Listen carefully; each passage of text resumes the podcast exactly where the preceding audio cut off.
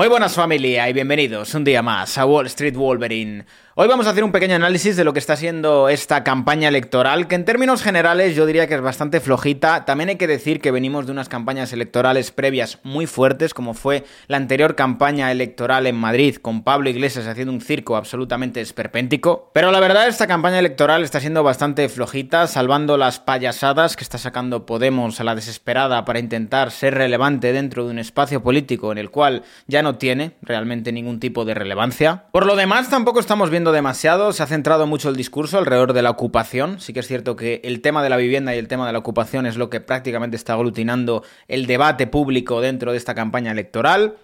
Luego también estamos teniendo este señalamiento directo por parte de Podemos al hermano de Isabel Díaz Ayuso por el tema de las mascarillas durante la pandemia. Y la verdad estamos viendo una campaña electoral de Podemos muy agresiva, una campaña electoral digna de un partido que se siente irrelevante y que realmente es consciente de que a día de hoy tiene muy poquita credibilidad y que han surgido partidos de izquierda que ahora mismo tienen mucha más credibilidad y mucha mejor imagen que ellos, os puedo asegurar que el principal interesado de ir de la mano, de sumar a las elecciones, es Podemos, porque Podemos sabe perfectamente que este paso por el gobierno le ha dejado muy, muy tocado. Podemos en su momento era un partido fresco, un partido que venía a acabar con la corrupción, que venía a cambiarlo todo y es un partido que lo único que ha cambiado es la cuenta de banco de Pablo Iglesias y de Irene Montero. Frente a esto, Yolanda Díaz, que no es precisamente una tía tonta, se ha dado cuenta de que la marca de Podemos está muy desgastada y se ha dado cuenta de que precisamente su figura en el gobierno ha sido una de las figuras que más se ha engrandecido dentro de la izquierda y que estando de la mano de Podemos, realmente perdía más que ganaba. Si Yolanda Díaz crea sumar es básicamente porque Podemos es un cadáver político.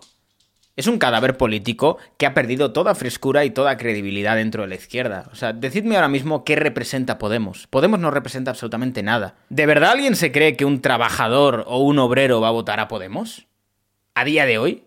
O sea, Podemos ha perdido absolutamente toda credibilidad en este sentido. O sea, con suerte a Podemos le vota el nicho de izquierdas LGTB y trans, con suerte, que es una minoría. A ver, evidentemente Podemos tiene su nicho de charos que son incondicionales de Podemos y que siempre van a votar a Podemos porque su aspiración es crecer dentro de Podemos y esto lo tiene todo partido. Pero ahora mismo el nicho de votante de Podemos se ha limitado básicamente a las charos que, vamos, creen en Podemos como si fuera una religión y una parte del colectivo LGTB que ni siquiera es su totalidad, porque hay mucha gente LGTB que no quiere a Podemos ni en pintura. ¿Qué ocurre con todo esto? Que ahora mismo el potencial votante de Podemos podría perfectamente votar a Más País o a sumar, o perfectamente al PSOE, podría perfectamente hacerlo, ahora mismo Podemos es absolutamente irrelevante. Y es absolutamente irrelevante porque ya desde hace tiempo han ido surgiendo partidos de izquierda, que son escisiones de Podemos, que a día de hoy representan exactamente lo mismo que Podemos, pero sin tener la mala imagen y el desgaste que tiene Podemos. La gente que fue votante de Podemos ahora mismo vota a otros partidos. ¿Por qué? Porque Podemos no tiene ningún tipo de credibilidad.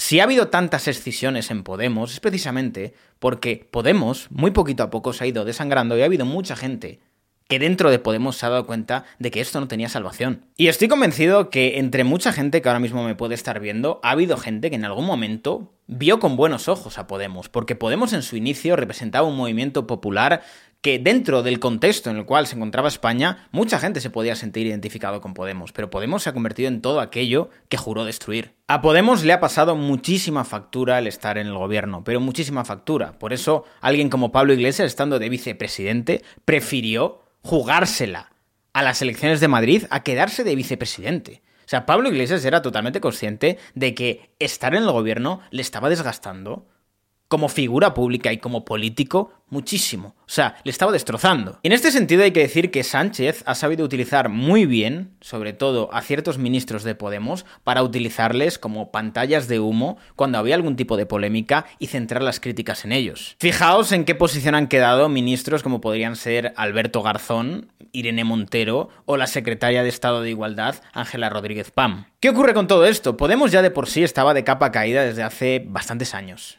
ya iba poquito a poco mm, perdiendo representación, iba poquito a poco perdiendo frescura, pero lo del último año, con la ley del solo sí es sí, ha sido prácticamente ya el detonante de la destrucción absoluta de Podemos. Podemos probablemente siga ahí a no ser que se integre con otro partido de izquierdas, pero va a permanecer ahí dentro de la más absoluta irrelevancia. No es el Podemos que recordamos de hace muchos años, con relevancia dentro del discurso político. Hablamos de un Podemos absolutamente irrelevante sin espacio político. Ya han surgido nuevos partidos de izquierda, alternativos al PSOE, que ya cubren lo que cubría Podemos, con mucha más frescura y sin una imagen tan desgastada. Evidentemente a Podemos le interesa decir que no, no, nos dan por muertos, pero estamos más vivos que nunca. A ver, evidentemente no vais a hacer campaña electoral diciendo que estáis muertos como partido porque os jugáis vuestro sillón. Pero ellos lo saben y muestra de ellos la agresividad de esta campaña y la agresividad de las propuestas. Recuerda un poco al Podemos del inicio, con estas propuestas tan radicales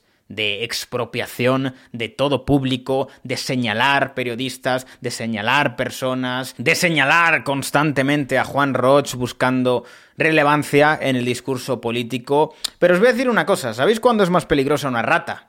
Cuando está acorralada, porque no tiene absolutamente nada que perder, y es exactamente lo que le pasa a Podemos. Están acorralados y ya no tienen nada que perder. Si no les funciona esto ya no hay nada que perder. Y es exactamente así, Podemos se siente acorralado, se da cuenta de que ha perdido frescura, se da cuenta de que no tienen ningún tipo de reputación, que su imagen ha sido muy desgastada y que hay otros partidos de izquierda que van a cubrir lo que ellos antes tenían como espacio político, porque ahora no lo tienen. Y repito, la única salvación ahora mismo para Podemos es una integración con la formación de Yolanda Díaz en Sumar. Es la única posibilidad de que Podemos sobreviva, pero claro, Aquí también Yolanda Díaz tiene que hacer un balance de si realmente le interesa gente como Irene Montero dentro de su nuevo partido. ¿Por qué? Porque Irene Montero ahora mismo yo diría que es una de las figuras más odiadas tanto en la izquierda como en la derecha dentro del panorama político en España. Y tiene una imagen muy muy desgastada y ha cometido una serie de errores que la condenan como política. Claro, si tú emprendes un nuevo proyecto político al margen de Podemos para librarte del desgaste de imagen que tiene Podemos, yo creo que no quieres ni en pintura a alguien como Irene Montero dentro de tu nuevo partido. Porque siendo realista ahora mismo, dentro de las figuras que hay en el ámbito político de izquierdas, yo diría que Yolanda Díaz es de las que mejor ha salido de estar en el gobierno, siendo realista. Y no soy una persona precisamente de izquierdas, pero sí que soy objetivo en este sentido. Y Yolanda Díaz sabe de sobra que no le interesa estar de la mano de un partido como Podemos. Y además que probablemente haya mucho cansancio con el ego de Pablo Iglesias. Porque Pablo Iglesias se apartó de Podemos, pero sigue mandando mucho en Podemos. Y ha habido mucha gente que ha salido de Podemos precisamente por choques con Pablo Iglesias. ¿Qué ocurre ahora mismo? Que Pablo Iglesias en algún momento tuvo poder y tuvo capacidad de movilización y una capacidad de negociación muy fuerte, pero Podemos ahora mismo se encuentra con una capacidad de negociación nula, nula, porque son un ex partido. O sea, Podemos ahora mismo es la irrelevancia. No representan absolutamente nada. ¿Quién vota a Podemos? Os lo he dicho, las cuatro charos de Podemos y una pequeña parte del colectivo LGTB, porque ni siquiera la totalidad del colectivo LGTB, ni siquiera. O sea, vosotros fijaos la cantidad de despropósitos que ha planteado Podemos en esta campaña electoral. O sea, son una cantidad de despropósitos que lo que denotan es que tienen que llamar la atención de cualquier manera porque son irrelevantes. Entre el rollo este de la candidata en Valencia, bollera y sorda, el globo público, el rollo de, la pancarta, esta que han puesto eh, eh, en el barrio Salamanca, señalando a la gente del barrio Salamanca. Luego la pancarta con el hermano de Ayuso. Luego ponerse a señalar a Ana Rosa, eh, señalar que van a prohibir desocupa. O sea, mm, y nos podríamos poner aquí a hablar de un montón de propuestas que hemos estado comentando en los anteriores vídeos que son un absoluto despropósito y lo que buscan es mantener algo de relevancia en el espacio político que no tienen, que no la tienen. O sea, e, están absolutamente muertos como partido. Evidentemente no te lo van a reconocer porque tienen que intentar sobrevivir como partido, pero yo creo que es un clamor popular, tanto por parte de la izquierda como por la derecha, se sabe que Podemos es un ex partido que a Podemos le queda muy poco, que probablemente pueda permanecer ahí, como permanece Ciudadanos, pero dentro de la más absoluta irrelevancia. Decir que todavía queda una semana de campaña y todavía pueden pasar cosas, pero la verdad, mm, Podemos ahora mismo está a un nivel muy bajo. Está en un nivel de propuestas argentinas o venezolanas. Ese tipo de propuestas, ese tipo de política de república bananera. O sea, y, y no lo digo desde mi más profundo desprecio que puedo tener a Podemos. No, lo digo desde la más absoluta objetividad. Y creo que una persona de izquierdas lo puede reconocer. Podemos es un partido muy desgastado.